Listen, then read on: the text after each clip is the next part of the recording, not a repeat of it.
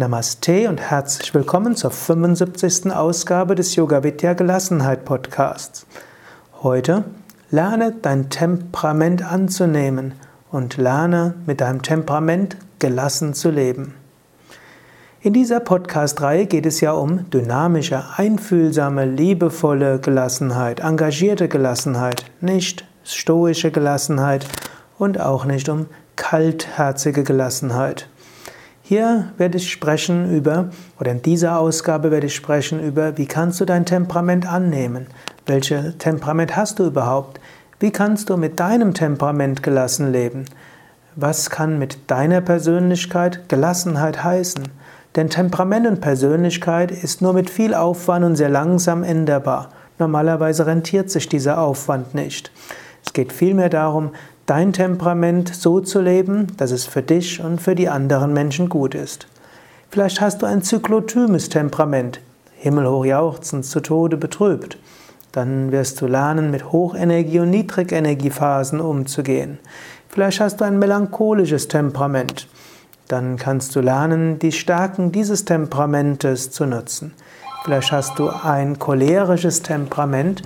Dann überlege, wie du es geschickt leben kannst. Vielleicht bist du stark Vata-Mensch, also unruhig, flexibel. Hm, dann schau, wie du das gut nutzen kannst. Vielleicht bist du Pitta-Temperament. Was auch immer, nimm dein Temperament an und überlege, wie du es geschickt leben kannst. Aus einem Geist der Akzeptanz für dich und andere. Heilige sind sehr unterschiedlich. So wirst auch du als Heiliger im Werden deinen Weg finden können, wie du mit deinem Temperament gelassen leben wirst. Dies ist also wieder ein Mitschnitt aus dem Seminar Gelassenheit entwickeln bei Yoga Vidya Bad Meinberg. Die Zusammenfassung hast du eben gehört. Die ganze Ausgabe hörst du jetzt. Ja, so sind wir am Abschluss-Workshop unseres Seminars, wo wir noch einiges machen können. Wer etwas später gekommen ist, wir haben hier vorne die Handouts, die könnt ihr euch zum Schluss abholen oder wer etwas früher gehen muss, könnt ihr einfach hm, mutig gelassen nach vorne gehen und euch einen Zettel nehmen. Wir haben auch dort eine Video-DVD, wo ihr auch so ein bisschen Impressionen bekommt von den anderen Yoga Vidya Seminarhäusern und hinten warten auf euch auch noch gelbe Broschürentaschen, wo wir euch dankbar sein werden, wenn ihr dort so eine mitnehmen könnt und dann Broschüren verteilt an Bekannte, Verwandte, Freunde oder auch in Naturkostläden oder wo auch immer ihr denkt, dass Menschen sowas interessieren könnte. Ich wollte mit euch noch ein paar Dinge sagen über Gelassenheit gegenüber dem Schicksal. Wir haben so vom Konzept her uns gestern mehr mit beschäftigt, Gelassenheit gegenüber sich selbst und seinen eigenen Reaktionen. Heute Morgen so ein bisschen Gelassenheit gegenüber anderen Menschen und heute Nachmittag ein bisschen Gelassenheit gegenüber, man kann sagen, dem Schicksal, den Aufgaben. Ich will vorher noch ein paar kleine praktische Tipps geben, die vielleicht hilfreich sein können und noch etwas sprechen über Temperament. Und wenn jemand von euch noch eine Frage hat, dann könnt ihr die jetzt gerade noch stellen, dann kann ich da auch noch drauf eingehen. Dann nehme ich das. Ja?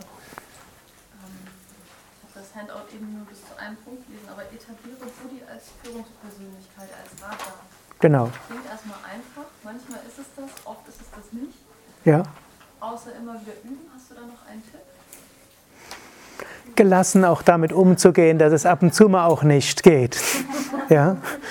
Also das soll jetzt kein Druck sein, ihr müsst euch als Raja etablieren, sondern auch einfach mal lächeln über sich selbst und prompt bist du dann ja so leicht draußen. Ne? Momentan stecke ich halt drin und es klappt halt gerade nicht. Man kann auch einfach mal beobachten. Kannst auch sagen, so angenommen, du bist, wärst eine Erzieherin und hast 20 Kinder, die du beaufsichtigst. Du kannst dich approbieren, auch als Raja zu etablieren und den Kindern alle etwas sagen und manchmal wirst du feststellen, du wartest einfach ab.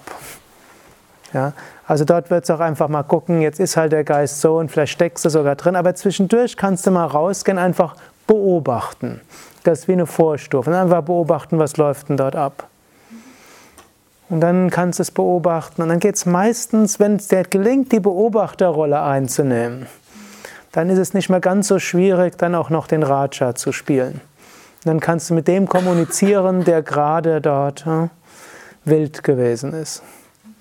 Und ansonsten im Laufe der Zeit, wenn du das ein paar Mal geübt hast, wirst du auch gelassen, denn du weißt, dieser hochkochende Teil, der wird dann irgendwann weniger werden. Und man kann auch ein gewisses Vertrauen haben, auch auf, ich habe manchmal etwas übertrieben, wenn man seine Fassung verliert, dann verliert man den Job und so weiter. So ist es ja meistens nicht. Andere Menschen wissen ja auch, dass man, durch, dass man auch mal durch Emotionen durchgeht. Und hm, wie ich gesagt habe, Schwächen machen einen liebenswert und Emotionen auch. Hm. Und glücklicherweise sind wir jetzt nicht in der Gesellschaft, wo man sofort umgebracht wird, wenn man was Falsches sagt. Das unterscheidet uns heute gegenüber von vor 70 Jahren hm. und vielleicht auch andere Teile der Welt. Also man kann auch ein bisschen gelassen umgehen. Also auch gegenüber allen Tipps, die ich euch hier gegeben habe, bitte seid dort gelassen. Ihr müsst keinen einzigen um, um, umsetzen. Ihr solltet euch nicht selbst in, hm, unter Druck setzen. Schaut mir, was von all dem geht einfacher. Und damit bin ich auch schon zu ein paar praktische Ratschläge. Hm, und schreibst du vielleicht mal an, Nachdem ich extra das Handout etwas spät vorbereitet habe, dass ich alles drin habe, was am Workshop ist, ist mir jetzt gerade noch eingefallen, was ich euch unbedingt noch sagen will. Steht jetzt nicht auf eurem Handout. Aber das ist immer mein Pro das, ist das Problem, wenn man etwas intuitiv ist.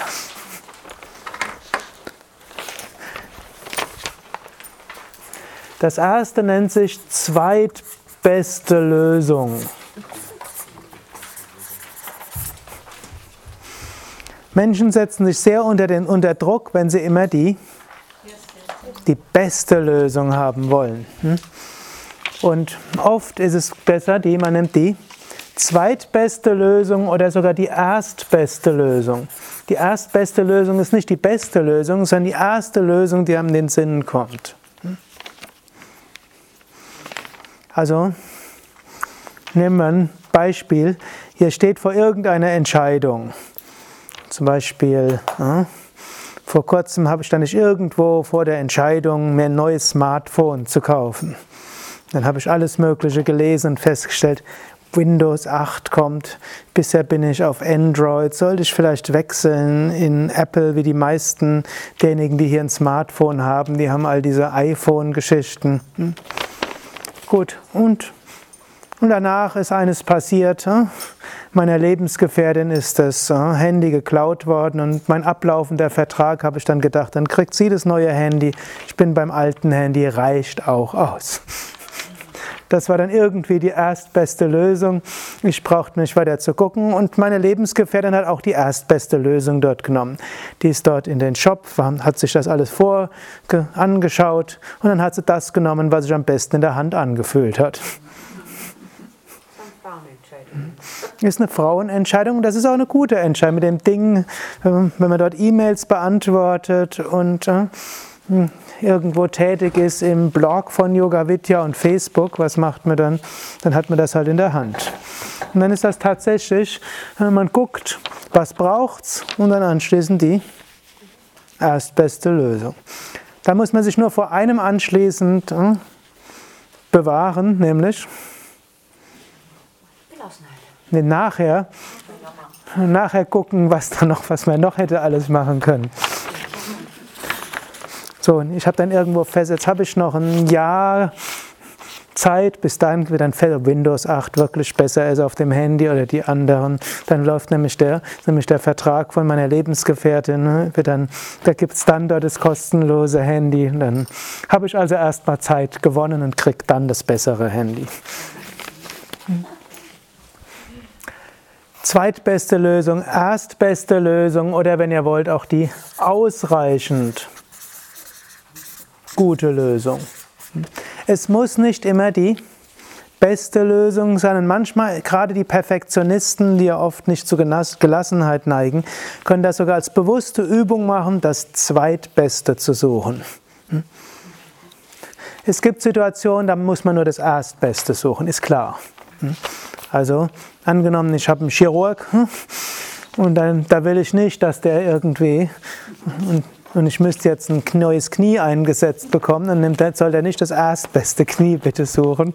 Und dann würde ich auch in der Entscheidung gut einbezogen werden und die ganzen Internetseiten surfen und die Fokusbestenlisten durchwühlen und äh, was man halt so und mit irgendwelchen Leuten sprechen, hm, um dann das, wirklich das Beste zu kriegen. Aber wenn es jetzt darum geht, welche Salbe man aufträgt, wenn es eine Schnittwunde ist, dann spielt es letztlich keine Rolle, ob man da jetzt Teebaumöl oder hm, irgendwas anderes drauf macht. Er versteht? Hm? Also behaltet das im Hinterkopf, wenn ihr so jemand seid, der sich ständig Gedanken macht, was ist das Beste und zweitens danach immer sucht, was hätte es Besseres gegeben, dann lächelt darüber und manchmal hilft es als Disziplin, Grund, mal eine Weile bei vielen Sachen bewusst die zweitbeste Sache zu wählen. Man geht irgendwo hin, es gibt zwei Sachen, das wär, sieht man als Best, das als Zweitbest, man nimmt einfach das Zweitbeste. Nächster Tipp wäre, warten heißt gewonnene Zeit.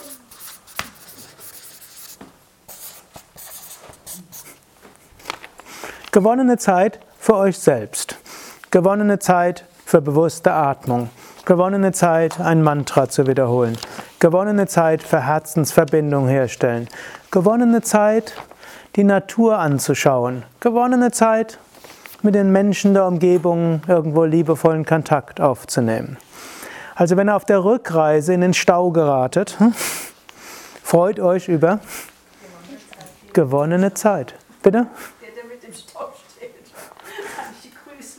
Man kann grüßen. Ihr habt mehr Zeit, über das nachzudenken, was am Wochenende gewesen ist. Hm?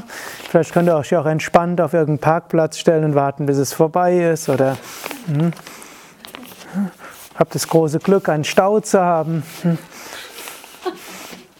Also, normalerweise freue ich mich über jeden Stau, in den ich gerate, solange der nicht zu nah ist an meinem nächsten Termin. Aber selbst dann, irgendwo, was nutzt das, wenn ich mich aufrege?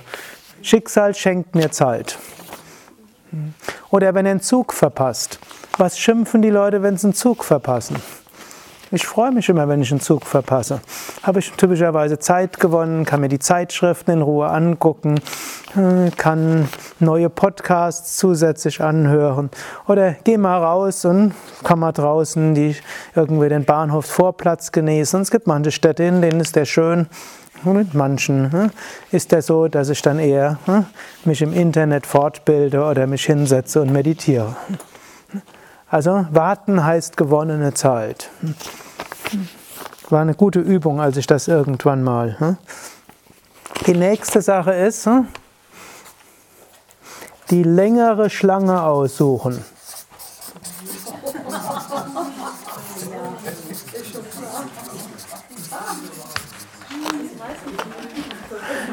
Das ist sehr häufig die schnellere.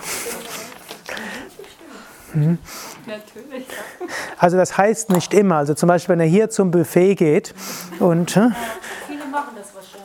Dann ist, es, dann ist es viel klüger, ihr geht links vorbei und geht an das Zweitbuffet, da ist fast nie Platz, da sind fast nie, fast nie irgendwie zu viele Leute.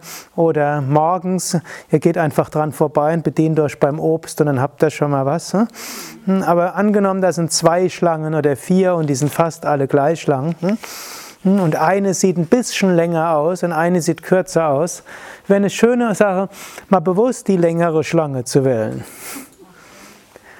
Weil es eure eigene Entscheidung ist, ärgert es euch nachher nicht, wenn die tatsächlich länger dauert, und das erwartet man von der längeren Schlange.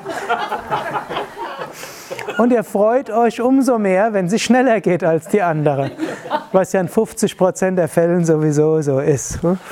Es gibt da sogar irgendeine so empirische Studie, die tatsächlich zeigt, dass die längeren Schlangen zum Teil schneller gehen, gerade an Supermärkten, weil zum Teil ist bekannt, welche Kassiererin ist schneller, die regelmäßig und da gehen die Leute mehr hin.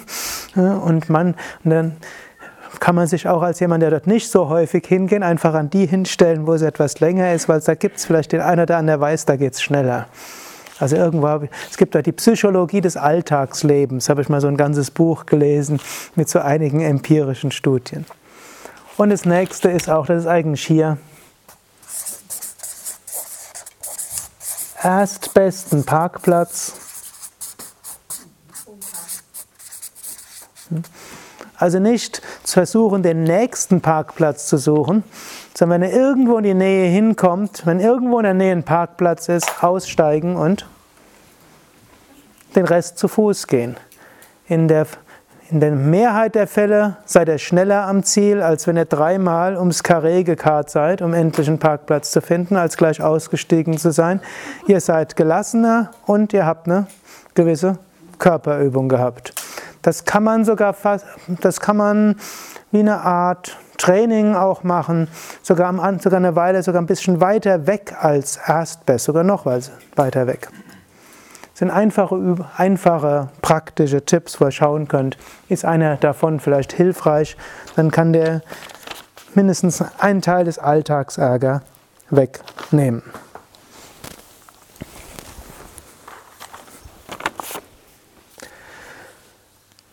Der, ein anderer Aspekt, den ich schon vielersichtlich angesprochen habe, will ich hier aber einfach nochmal thematisieren. Das nennt sich Temperamentakzeptanz. Das betrifft sowohl euch selbst wie auch andere. Ich habe es ja heute Morgen auch schon etwas uh, thematisiert. Ich habe es auch gestern schon mal gesagt. Menschen sind geboren mit einem bestimmten Temperament. In der Mehrheit der Fälle bleibt das Temperament relativ konstant bis zum Tod. Es modifiziert sich etwas und typischerweise, wenn man älter wird, die meisten Menschen werden etwas gelassener. Trifft nicht immer zu und manche sagen bei meiner Mutter und Vater nicht. Aber in der Mehrheit der Fälle zeigen auch viele empirische Studien, es ist da schon etwas dran an Altersweisheit. Die Mehrheit der Menschen wird gelassener im Alltag, im, im Alter. Könnt ihr euch also auch freuen, langfristig gesehen wird ihr sowieso gelassener. Und dann gilt noch, wer regelmäßig meditiert und Yoga übt, wird etwas schneller gelassener. Okay, aber ansonsten Temperament ist etwas relativ Beständiges. Nur größere Erfahrungen können es wesentlich ändern. Zum Beispiel traumatische Erfahrungen können was ganz anderes in einem Menschen bewirken. Aber ansonsten, man kann das schon bei Babys sehen. Das eine Baby ist sehr temperamentvoller und das andere ist ruhiger. Das eine reagiert auf fremde Personen ängstlich, das andere nimmt sofort Kontakt auf und das eine lacht und sofort weint. Gut, das machen mal die meisten Babys, aber bei manchen sind diese, diese Sprünge größer als bei anderen. Und da hat sich tatsächlich, auch das hat sich in empirischen Studien gezeigt, schon bei Babys könnte man mit einer hohen Wahrscheinlichkeit, nicht 100 Prozent, aber um die 70, 80 Prozent vorhersagen, wie sie in 10 Jahren und in 30 Jahren hm, vom Temperament her sein werden. Und ich hatte es schon mal angedeutet. Viele Menschen haben so die unrealistische Erwartung, dass wenn sie ausreichend Yoga üben, Meditation üben, Psychotherapie üben oder was auch immer, dass sie ihr Temperament ändern. Und die Wahrscheinlichkeit ist gering, dass das passiert. Ihr jetzt aber zum Abschluss des Seminars enttäuscht werdet. Hm? Aber was zeigen kann, ihr könnt zufrieden mit eurem Temperament sein. Ihr könnt gelassen mit eurem Temperament umgehen und ihr könnt euch selbst wertschätzen für das Temperament, das ihr habt. Und ihr könnt euch auch großen Trost daraus schenken. Es gibt viele Heilige, Und jeder Heilige ist vom Temperament her anders. Es sind nicht alle Heilige gleich. Wenn man sagen, alle Menschen werden irgendwann so enden. Im hm? Yoga geht mir noch dazu über viele Inkarnationen aus, dass man überlegt, wenn ich mich lang genug inkarniere, werde ich irgendwann so werden wie Meister oder Meisterin XY. So ist es glücklicherweise nicht. Hm? Also ich will gerade auf ein paar Temperamente dort eingehen. Ich hatte etwas von Vata, Pitta und Kapha gesprochen. Also wenn ihr ein Pitta-Temperament habt, dann werdet ihr das höchstwahrscheinlich bleiben. Ihr müsst aber das Pitta-Temperament nicht als Choleriker, hoch, cholerischer Hochspannungsmensch ausüben und andere damit ständig nerven. Ihr müsst auch nicht dadurch zum Burnout werden und ihr müsst auch keine Magenentzündungen kriegen und auch äh, sonstiges nicht. Ihr könnt aber ein Pitta gemäßig, also ein enthusiastisches, freudevolles Leben führen, wo er einiges bewirkt, einige Verantwortung übernehmt und so weiter. Und dann aber Gelassenheit übt gegenüber anderen und euch zwischendurch auch Zeit für euch selbst nehmt. Denn Ayurveda würde ja auch sagen, wenn man Pitta übermäßig stark lebt, dann ist das Pitta zu groß. Und ist es zu groß, dann kommt man in Schwierigkeiten. Das will ich auch nochmal sagen, wenn ihr zum Ayurveda-Arzt geht. Die Ayurveda-Ärzte sind meistens gewohnt, Patienten zu behandeln, die eine Dosha-Übersteuerung haben. Und dann hört man, jemand, der Pitta ist, der sollte sich etwas beruhigen, Entspannungstechniken üben, frühzeitig Feierabend machen, nicht so zielorientiert sein, sollte auf natürlich auf Kaffee und Tee und weißen Zucker und scharfe Gewürze verzichten und was soll er noch machen? Die Asanas ruhig und entspannt üben, auf Zwischenentspannungen nicht verzichten, die Tiefenentspannung unbedingt machen äh, und äh, sich keine Ziele beim Yoga sitzen, ganz wichtig. Das gilt, wenn Pitta zu hoch ist. Angenommen, der Pitta-Mensch sollte dauerhaft Yoga-Übungen so machen. Der für der der verliert die Lust. Hm? Also ein Pitta-Mensch muss sich auch Ziele setzen. Auch bei, muss nicht unbedingt bei Asana sein, wenn man es vermeiden kann, ist gut, aber typischerweise der Pitta-Mensch nimmt sich vor, ich lerne den Kopfstand, ich lerne den Skorpion, ich ja, lerne es zehn Minuten in der Vorwärtsbeuge zu sein, ich lerne es vollkommen entspannt zu sein.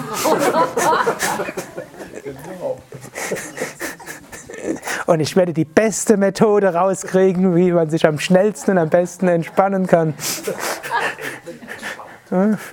Okay, also ein Pitta-Mensch, das gehört dazu. Aber ein Pitta-Mensch würde eben schauen, dass es nicht Überhand nimmt. Also wenn, er fest, wenn man feststellt als Pitta-Mensch, man ist gefrustet, man nervt über, über jeden und die anderen weichen einem schon fast aus und man kommt in Konflikt zu allen und man kriegt Magen- oder Darmgeschwüre oder Durchfall oder irgendeine entzündliche Autoimmunerkrankung wird stärker, weiß man. Pitta zu hoch, Zweigang runterfallen, schalten. Hm. Wenn man Glück hat, hat man jemanden im Kapha-Element in der, in der Nähe und der wird einen irgendwie ein bisschen beruhigen. Hm. Und genauso auch ein zweites Temperament ist natürlich Vata-Temperament. Ein Vata-Temperament sind eben die Luftigen, die ständig neue Ideen haben, die jeden, jede Woche die Ernährungsphilosophie wechseln, die hm, ständig neue Asanas ausprobieren, ständig neue Methoden ausprobieren, um gelassener zu werden, ständig hm, und so weiter. Jetzt vom, wenn man jetzt zum Ayurveda-Ärztin geht oder Arzt, die wird einem sagen, geregelter Tagesablauf. Jeden Morgen zur gleichen Zeit aufstehen, jeden Abend zur gleichen Zeit ins Bett gehen, ob man müde ist oder nicht. Ne? Das gleiche Essen, nur warmes Essen und äh, ähnliche Speisen. Dann die Asanas ruhig und gelassen, nicht so viel Variationen, ruhig halten, Zwischenentspannungen regelmäßig bei der Meditation, nicht zu viel Kapalabhati, Wechselatmung ist gut, aber genau auf den gleichmäßigen, ruhigen Rhythmus achten und dabei sich auch erden. Eine Arbeit suchen, die regelmäßig und gleichmäßig ist und wo Routine drin ist. Zur Reduktion, Reduktion von Vata-Störungen ist das sehr hilfreich und sehr wirkungsvoll. Nur wenn ein Vata-Mensch versucht, so dauerhaft zu leben, was wird passieren? Entweder er dreht durch oder er landet in der Frustration und Depression. Ne? Der wird ständig von anderen geschimpft, weil er seine Arbeit nicht richtig macht. Und wenn, man sich eine Arbeit, wenn ein Vata-Mensch sich eine Arbeit aussucht, wo es hauptsächlich auf Routine ankommt, dann das wird er nie hinkriegen. Ne? Also ein Vata-Mensch im Alltag muss öfters mal was Neues ausprobieren, öfters mal eine neue Asanas, öfter mal eine neue Tiefenentspannung, Meditation. Man muss es nicht, aber das wird, wenn man das will, dann sollte man sich das dann so machen. Öfters mal mit Menschen sprechen, öfters mal zwischendurch ein Schwätzchen halten, die kommunikativen Fähigkeiten bei dem Seva einsetzen, also bei der Arbeit einsetzen, die ne? und sich einen Beruf suchen, wo diese intellektuelle oder gefühlsmäßige Neugier irgendwo hilfreich ist. Wenn es zu, zu weit ist, dann gibt es wirkungsvolle Methoden, das zu dämpfen, ansonsten Temperament leben. Wenn der Vata-Mensch jetzt probieren würde, so ruhig und gelassen zu sein wie ein Kapha-Mensch, dann ne? klappt das leider oder glücklicherweise nicht. Genauso dem Kapha-Mensch wird geraten, wenn Kapha zu stark ist, was soll er machen? Tritt in den Hintern, hm? natürlicherweise die Kundalini-Erweckung. Hm? Ein richtige Muladhara Chakra. Also irgendwo loslegen und sich ja, irgendwo anstrengend machen. Aber ich glaube, gerade das, diese Sachen bezüglich Kapha sind nicht übermäßig. Hm? Wirkungsvoll. Manchmal hat mir jemand gesagt, ist irgendwo in Süddeutschland zu einem Arzt gegangen, hat gesagt, Kafferstörung soll jeden Tag viel Sonnengebete üben und Stehhaltungen, anstrengende Bauchmuskelübungen und so weiter. Hätte es bis heute nicht einen Tag geschafft, ob ich einen anderen Ratschlag hätte. Jemand mit Kapha-Temperament noch zur Kapha-Störung würde ich das folgende empfehlen für Asanas. Zuerst eine schöne Kerze anmachen dann ein Duftöl anmachen, dann eine weiche Yogamatte auslegen und dann erstmal gestützter Schulterstand. Also eins, zwei Kissen und das Kreuzbein, Beine in der Luft und tief mit dem Bauch atmen. Und dann schauen, was als nächstes kommt. Je nachdem, wie, wie fortgeschritten jemand ist, dann machen. Aber ein Kapha-Mensch muss bei der Yoga-Praxis so machen, dass die ersten Minuten so sind, dass man sich darauf freut und es gemütlich sich anfühlt. Und die letzten Minuten der Yoga-Praxis sollten auch sich gemütlich anfühlen. Für Kapha ist irgendwo Gemütlichkeit der positive. Das ist auch das, was sie anderen helfen. Und über diese Gemütlichkeit haben die auch einen langen Atem. Und oft erreichen die Kapha-Menschen mehr als Vata- und Pitta-Menschen, wenn sie nicht das große Glück haben, einen Kapha-Mensch dabei zu haben. Weil sie einfach langfristig dabei sind und dafür sorgen, langen Atem zu haben. Also bei der Yoga-Praxis so dafür sorgen, wenn ihr dran denkt, was ihr machen werdet, wenn ihr dieses Yoga übt, dass es irgendwie sich angenehm und gemütlich anfühlt. Und wenn ihr dran denkt, wie es aufhört, dass es auch angenehm gemütlich ist. Und dann fällt es leichter. Also ein Kapha-Mensch sollte, braucht jetzt nicht zu überlegen, wie kann ich ein Vata-Mensch werden und ein Pitta, sondern soll so bleiben und schauen, wie lebe ich dieses Temperament. Jetzt Menschen sind natürlich komplexer als Vata, Pitta und Kapha. Es gibt noch ein paar andere Temperamente, über die ich so andeutungsweise gesprochen habe. Es gibt tatsächlich so eine Art paranoides Temperament. Ständig denken, irgendwas kann schiefgehen. Bin ich so ein bisschen heute Morgen drauf eingegangen. Eben annehmen und freuen, ich bin das Frühwarnungssystem für die anderen. Und ich bin zwar dann derjenige, der leidet, aber ich leide für für die anderen. Und dann macht es wiederum Sinn. Dann kann man sagen, in neun von zehn Fällen war nicht umsonst, aber ohne mich würden die auch das zehnte Mal nicht merken. Natürlich kann man schauen, das nicht zu extrem werden zu lassen. Es gibt auch Paranoide, die dann jetzt paranoid, ich meine jetzt nicht paranoid im Sinne von Psychose, ist ja auch, das ist natürlich behandlungsbedürftig, aber irgendwann mal sagen eher paranoides Temperament. Gut, dann gibt es die, Pessimisten. Es gibt Optimisten und es gibt Pessimisten. Wer ist besser? Es ist wichtig, dass es beides gibt. Ja? Als Optimist Kann sein. Man kann aber auch als Pessimist ein tiefes, äh, tiefe innere Befriedigung haben, dass man meistens recht hat.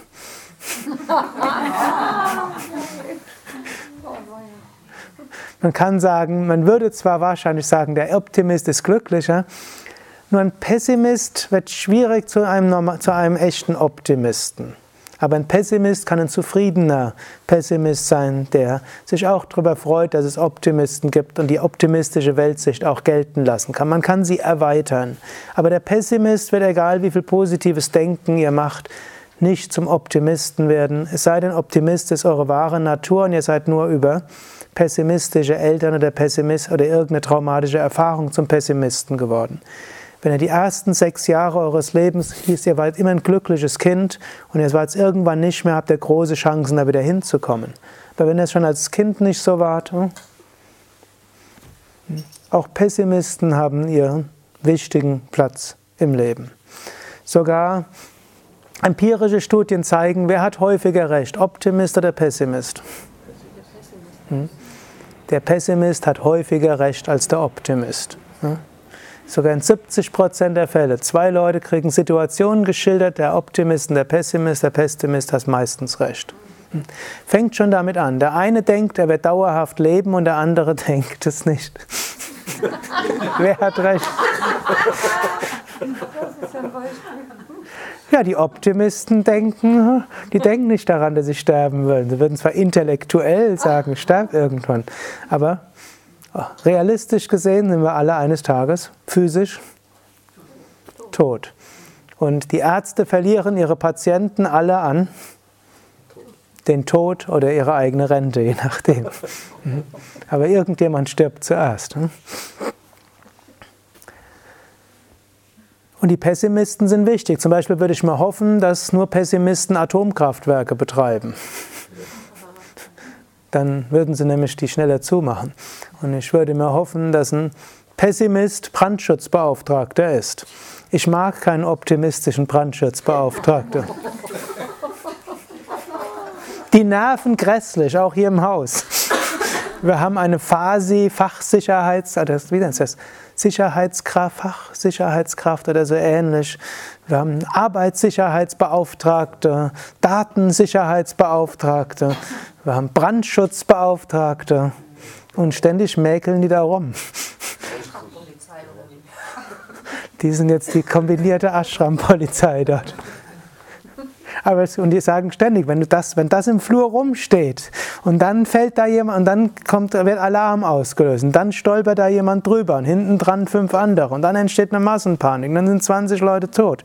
Und wer lädt sich das auf sein Karma? Bitte? Das ist die Schlüsselfrage, ja. Auf wessen Karma-Konto geht das?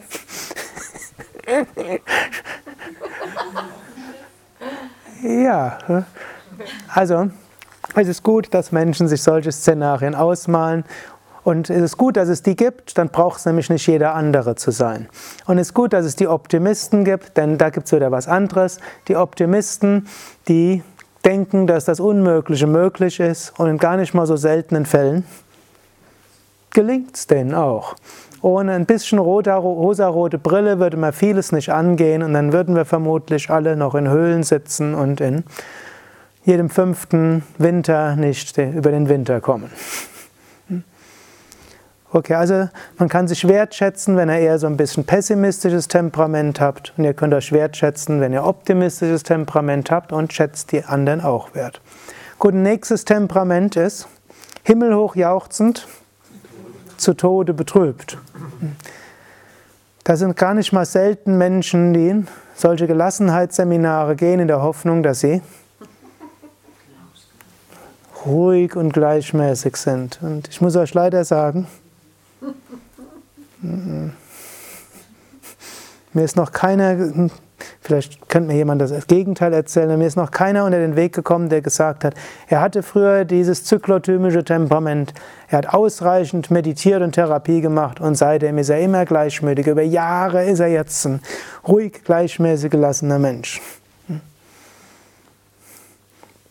Aber was gelingt? Und da kenne ich wiederum viele Menschen, man nimmt sein Temperament an und nennt es vielleicht noch nicht mal himmelhoch jauchzend zu Tode betrübt, sondern man nennt es Hochenergie und ruhigere Energiephasen.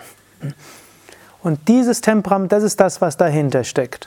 Und dann kann man lernen, als jemand mit diesem Zyklotymen-Temperament zu sagen, ah, ich komme gerade in eine Hochenergiephase und da ist alles Mögliche möglich und da ist vieles möglich. Vielleicht werde ich es nicht übertreiben, dass es nicht irgendwann hm, überschlägt und werde mich vor allen Dingen nicht für langfristige Sachen verpflichten. Mit ein bisschen Übung kann man sogar sehen, wie lange die Zyklen dauern. Es gibt manche, die haben sogar vorhersehbare Zyklen. Bei der Mehrheit ist nicht ganz so vorhersehbar, können sie länger oder kürzer dauern. Und ich weiß, irgendwann wird das die ruhige Energiephase kommen die dann auch mit ein bisschen Melancholie dabei verbunden ist, ein bisschen Weltenschmerz, ein bisschen Pessimismus. Dann kann man sagen, dann gibt man sich dieser Stimmung ein bisschen hin, überdenkt sein Leben, lässt das los, was nicht echt war und geht ein bisschen mehr nach innen, nimmt sich vielleicht ein bisschen mehr Zeit zur Meditation, schläft vielleicht auch ein bisschen länger und wird man vielleicht die oberflächlichen Kontakte, die man in der Hochenergiephase aufgebaut hat, wieder ein bisschen ruhen lassen und die, die einem wirklich wichtig sind, und für die man wirklich wichtig ist, mit denen hat man die Unterstützung. So kann dies war also die 75. Ausgabe des Yoga Vidya Gelassenheit Podcasts, präsentiert von www.yoga-vidya.de. Mein Name ist Sukadev Bretz, ich bin Leiter und Gründer von Yoga Vidya. Ich empfehle dir für die nächsten Tage und die nächste Woche, dir bewusst zu machen, was ist dein Temperament? Was ist deine Persönlichkeit? Es kommt aber nicht darauf an, dass du das hundertprozentige Temperament findest, sondern etwa, was ist dein Temperament? Was ist vielleicht beständig geblieben seit deiner Schulzeit, in deiner Jugend und jetzt? Und dann überlege, wie kannst du dieses Temperament gut leben? Wie kannst du dieses Temperament annehmen? Du kannst überlegen, hast du vielleicht einen großen Teil deiner Energie und deiner Persönlichkeitsentwicklung darin verwendet, dein Temperament ändern zu wollen? Mein Tipp, lass es sein. Versuche vielmehr herauszufinden, was ist dein natürliches Temperament und wie kannst du dieses Temperament geschickt leben. Du kannst dir auch die Meditationen vornehmen. Wie werde ich sein, wenn ich ein Heiliger werde? Oder wie würde ein Heiliger mit meinem Temperament handeln? Wie würde er fühlen? Wie würde er mit anderen umgehen? Viel Inspiration damit. Es ist ein spannendes Experiment und es kann dir wirklich zu einer tiefen und dauerhaften Gelassenheit verhelfen. Nicht viel Aufwand nötig, nicht viel Kontrolle nötig, Akzeptanz und dann geschicktes Leben, geschickter Umgang mit dir selbst.